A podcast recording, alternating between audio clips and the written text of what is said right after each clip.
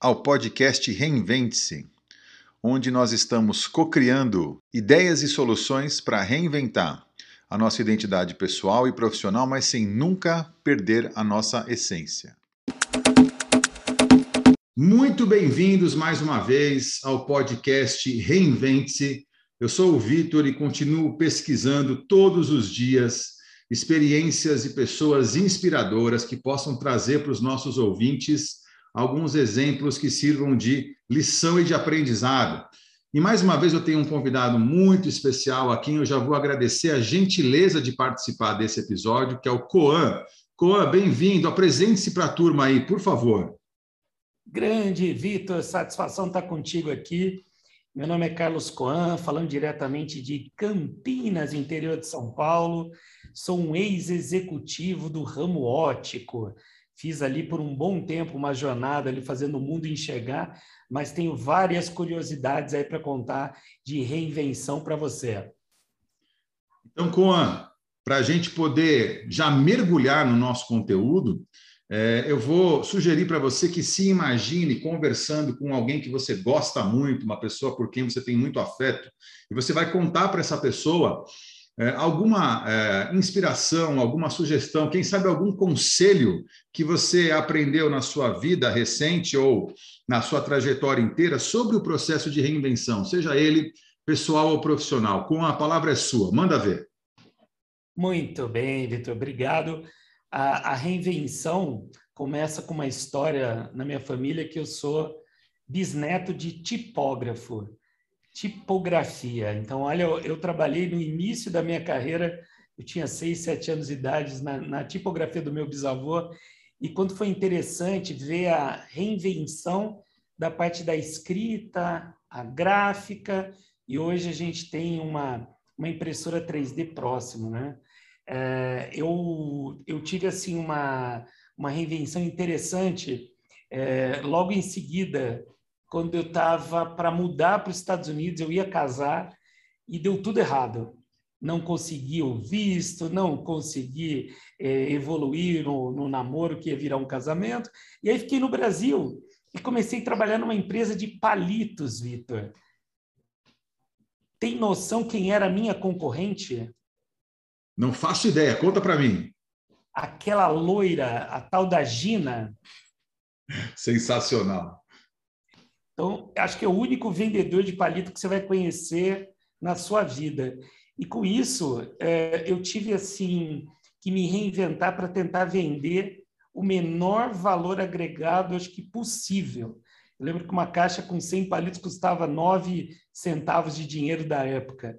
E isso agregou demais, que era uma empresa familiar e que me deu um punch assim, que eu tinha que ser aquele cara faz tudo. Né? Eu datilografava a nota fiscal, ajudava a carregar o caminhão é, e começava a reinventar outros meios de utilização dos diversos palitos que a gente vendia.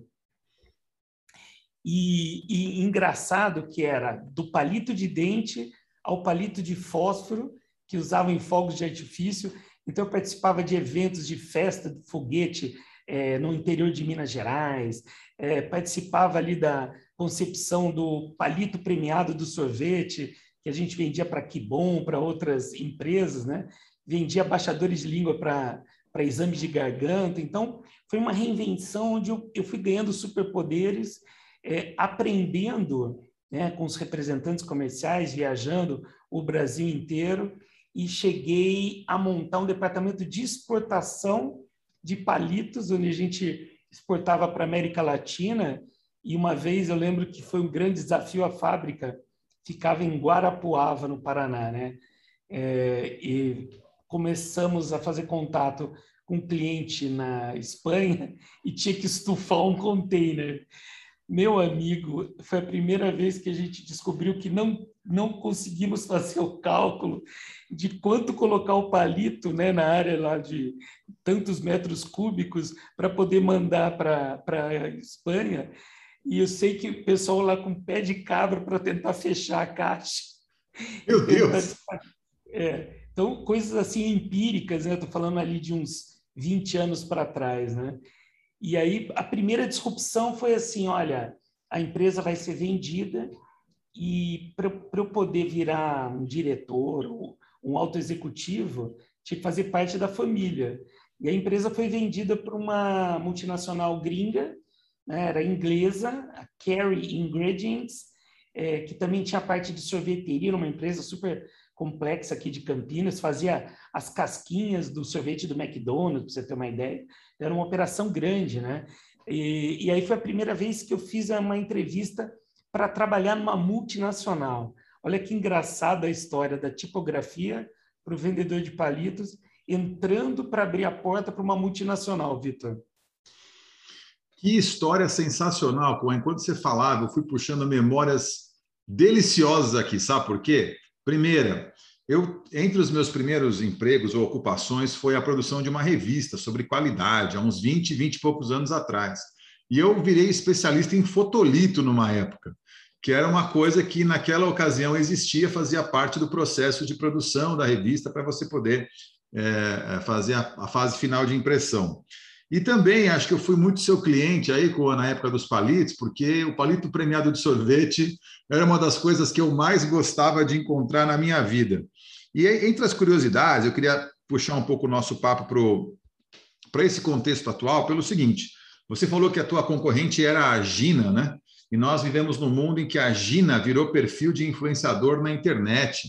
O perfil Gina Indelicada acho que continua no ar. Qual você acha, ou quais você acha, foram as, as mudanças mais importantes que distanciam aquele tempo das nossas boas memórias de começo de carreira ou de infância para o tempo atual que nós estamos vivendo? Eu tenho a minha opinião, é claro, mas eu queria escutar você primeiro para nós trocarmos uma figurinha aqui. Vamos lá. É, eu, eu, eu sempre fui assim muito ligado em tecnologia e quanto a tecnologia poderia me ajudar. Em 1982 ganhei meu primeiro computador e tempos na sequência, eu era o único da empresa, quando eu, eu parti para a Varilux, a ter um e-mail né, particular, a ter um computador, a fazer conexão via modem. E, e fiquei impressionado. Primeira vez que meu diretor me apresentou Skype, sei lá, uns 25 anos atrás. Eu vejo quanto a gente está usando essa ferramenta né, para a gente poder gravar aqui hoje esse podcast e ainda o quanto tem de barreira né, o quanto o, o, o ser humano é analógico. Né? Eu adoro encontrar pessoas ali ao vivo, sentir o cheiro da galera, como você ali fazer um treinamento presencial. Mas eu vejo que a gente conseguiu acelerar uma maneira de comunicação, né, saindo do análogo para o digital, mas mesmo assim ainda precisamos ali entender um pouco mais e a gente sofre também com falta de infraestrutura, né? É interessante que nós nos conhecemos compartilhando entregas num projeto mediado por tecnologia, não é isso? Fazendo treinamento e capacitação com mediação tecnológica. E você bem lembrou, eu sou educador, professor, embora engenheiro de formação, mas eu fui treinado na sala de aula, né? dando aula para as pessoas que estavam perto de mim. Quando começou a pandemia, há 18, 20 meses atrás, eu estava num cargo executivo numa universidade e eu não acreditei que fosse capaz de virar a chave da noite para o dia para oferecer todos os cursos que eram presenciais na modalidade é, à distância, online ou híbrida, mas aconteceu. Então, essa aceleração da adoção tecnológica, e você falou do análogo aí, do digital, né? essa incrível velocidade, ela foi uma das motivações para produzir esse podcast. E aí, para pegar o gancho, eu era ainda sou educador e professor, mas eu virei podcaster, não é isso? Porque agora eu sou, mesmo que amador, capaz de produzir um podcast com as ferramentas tecnológicas. Você acha que o teu alcance como profissional, com tanta experiência executiva, mas hoje é, aplicando essa experiência nos projetos que você desenvolve, o teu alcance como profissional é maior por conta da tecnologia? O que, que você acha? É, é, é bem maior e é engraçado. Nós somos é, Google Partner, né? Na, e na minha consultoria, nós somos certificados do Google Meu Negócio. Onde eu quero chegar? É, eu acertei o perfil da minha consultoria com a inovação e gestão e tenho recebido comunicações às 11h30 da noite é, pedindo uma proposta de um curso de liderança. Domingo, 4 horas da tarde. Então, com essa porta aberta, né, deixei ali 24 horas aberto, então a gente consegue interagir com o mundo sabendo colocar nossa prateleira organizada do que, que nós estamos fazendo. Né? E, e não começou de uma maneira instantânea. Tudo, toda essa, essa pegada que você tem, seu background, que eu tenho também, eu disse um não para multinacional é, há, uns dez, há uns seis anos atrás. E tive também uma, uma sessão crise de quebrar um ano e meio depois, nos, nos idos de 2016, início de 2017, voltei para concorrente da empresa, da Varilux, e aí eu consegui decolar. Então, é, de repente, não é um momento que a gente consegue despertar. Né? A gente vê ali muitas startups, ah, decolou, é uma empresa exponencial, né? mas a, a dificuldade para achar um propósito, ter uma gestão de tempo, saber como se juntar para fazer a coisa acontecer. Hoje eu posso considerar que eu estou colhendo frutos de seis anos atrás, quando eu estava numa convenção da Chili Beans de ótica, num navio, apresentando um projeto de como eles poderiam vender lente de grau nas lojas deles. Saí e falei, olha, eu vou pedir demissão que eu tenho toda essa trupe né, para poder treinar ao redor do Brasil e lojas do mundo. E não era bem assim, eu fui muito na emoção, mas a gente precisa muito da razão, né, Vitor, para poder colocar um projeto em ação. E aí acho que a gente compartilha algumas semelhanças com você estruturou a tua consultoria em cima do assunto que mais me apaixona, que é a inovação. E claro que gestão está associado a ela. É, e atualmente, é, você bem lembrou da necessidade de a gente equilibrar emoção e razão, né? Atualmente, da mesma forma que se propaga muito né, o sucesso das empresas que crescem de forma exponencial, o que é interessante, você vê aí vários eventos, inclusive, ah, tinha dois ou três na minha agenda esses dias aqui, você vê vários eventos é, comentando do crescimento exponencial, mas também a derrocada, né? A, a falha pode ser catastrófica, não é isso? Eu já escutei uma expressão que eu gosto muito, nós vivemos numa época, uma época de oportunidades épicas e riscos trágicos, não é isso? Da mesma forma que você pode crescer com uma velocidade absurda, você também pode desaparecer muito rápido. Basta ver os gigantes ou as gigantes, as empresas brasileiras também, mas as multinacionais que dominavam o mercado e se foram. Você concorda com isso? Qual é a tua opinião? Eu concordo, e a gente pode começar até a imaginar né, as grandes empresas de petróleo com a mudança né, do, do, do, padrão energético do planeta, energia limpa e tudo mais, exemplos como Tesla e outras empresas que estão indo nessa mesma vibe, a própria Xiaomi do celular, eu sempre fui muito Apple, comecei a usar um, um celular da Xiaomi, eu vi o quantos caras estão ali com braços ligados a patinete elétrico, carro elétrico, então eles estão conseguindo se reinventar de uma maneira muito rápida. Mas o pilar educação, né, você como professor sabe o quanto é importante na mudança de um país. Né? Então, como eu consigo educar as pessoas para que elas consigam ter base para decolar mais rápido? Eu, em, em 18 meses, eu tirei acho que 20 e poucos certificações novas de eventos gratuitos, alguns pagos, e acredito quanto você investiu também nisso, que pode ter sido uma aula que eu assisti pelo YouTube, um podcast mais um e-book. Né? E quanto será que a gente consegue separar do nosso tempo para focar em capturar informações úteis, porque a gente também sofre da infoxication, né? Tem muitas informações ali que acabam sendo um lixo, né, Victor? É, eu tenho, que interessante o seu comentário, eu endosso, eu tenho aberto alguns eventos dos quais eu participo com a frase que é uma convicção pessoal, é, a frase é a seguinte: que época incrível para estar vivo. Eu nunca aprendi tanta coisa em tão pouco tempo. E eu não imaginava que isso fosse acontecer. Que nem você falou, se você usar hoje a disponibilidade da infraestrutura, que no nosso caso eu sei que é um privilégio, levando em conta o Brasil, uma internet rápida, um bom computador, uma infraestrutura. Se você usar isso para aprender, o ecossistema hoje de recursos de aprendizagem disponível e gratuito nunca existiu antes, nada, nada parecido existiu. Então, você falou, você tirou 20 certificações. E eu nunca desenvolvi tantas novas competências em tão pouco tempo. Porém, a gente sabe que não é este o uso que algumas pessoas fazem, ou porque não têm acesso à infraestrutura, ou porque não sabem, que nem você falou, fazer uma curadoria para é, decidir onde eu vou focar meu tempo, né? E aí, como você falou em educação, eu vou pegar o gancho, quando se você me permite, para você poder fazer a curadoria e decidir onde você vai gastar seu tempo, é necessário ter senso crítico.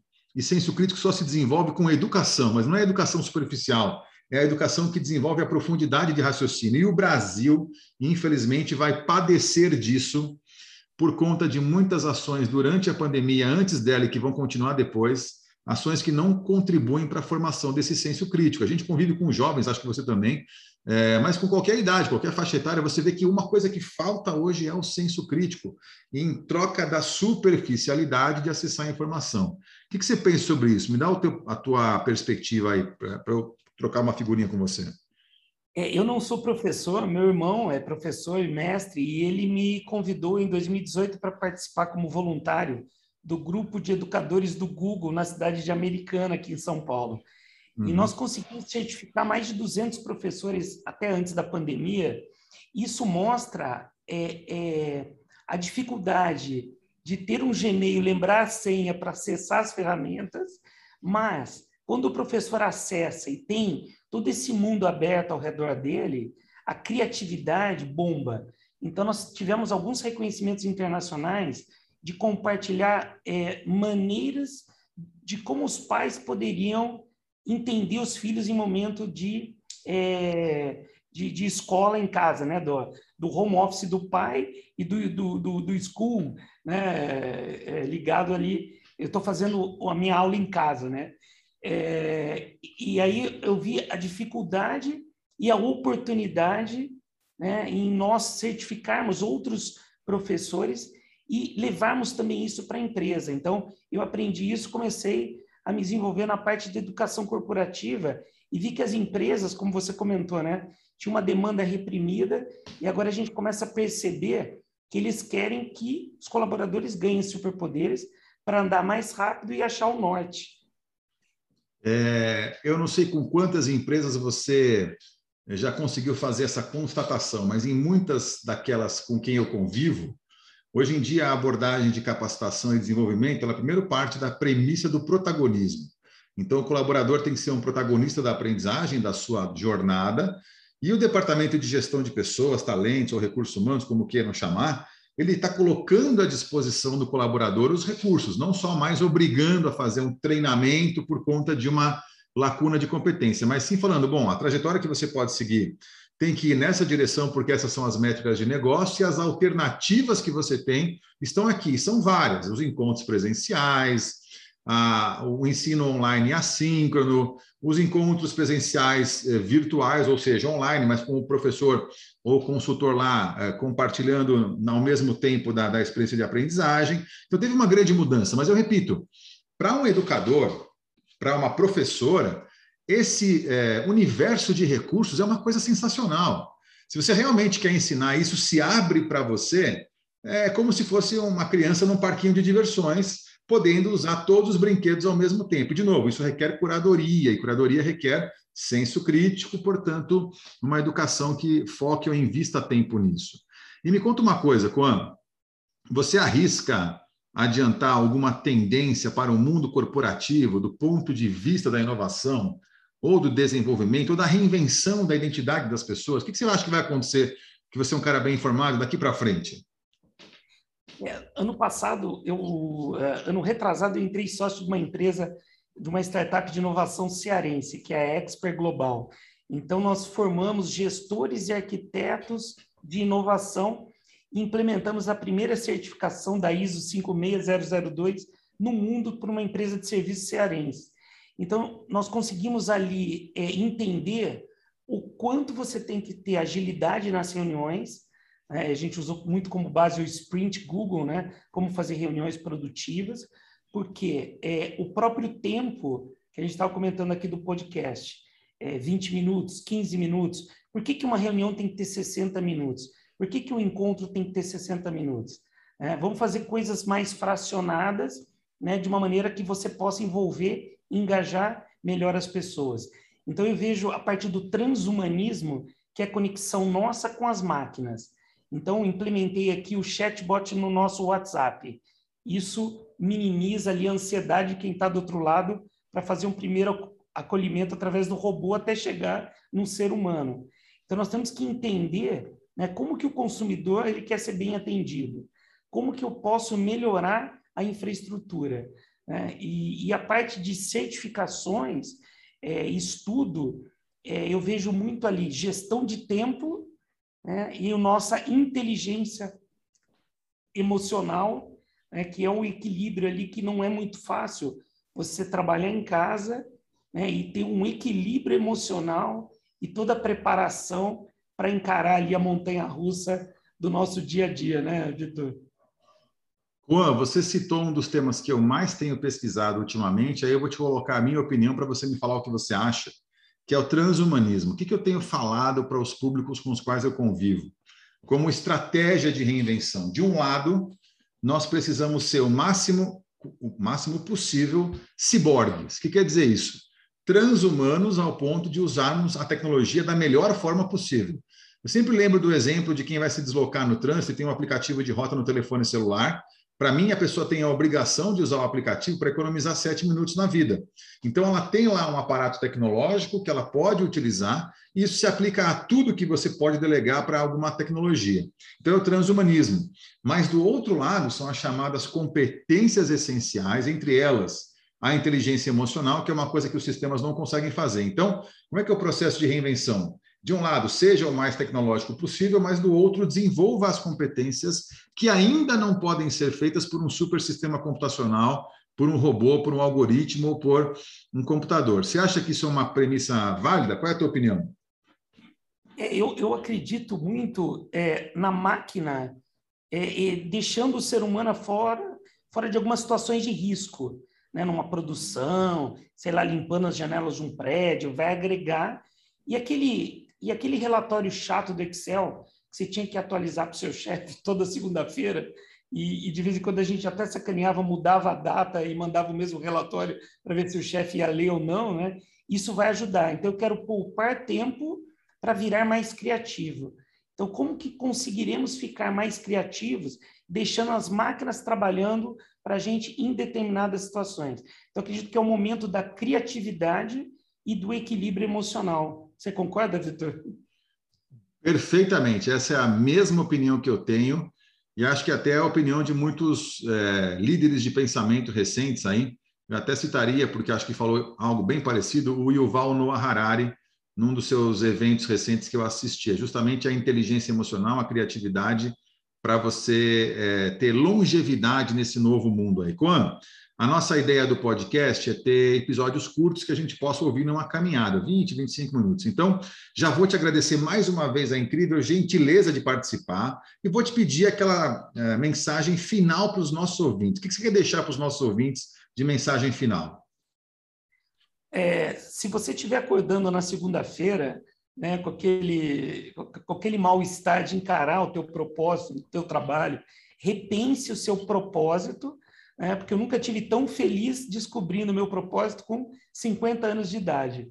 É, e faça a gestão do teu tempo para que você possa estudar, ler muito, mais do que você lia antes, e poder ter tempo para fazer nada sozinho.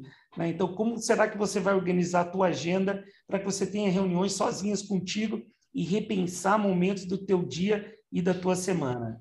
Tá? Foi uma super satisfação estar aqui com você. Admiro muito você. Parabéns pela sua iniciativa e até a próxima. Bom, a admiração é recíproca. Te agradeço demais. Valeu. Pessoal, até a próxima. Obrigado.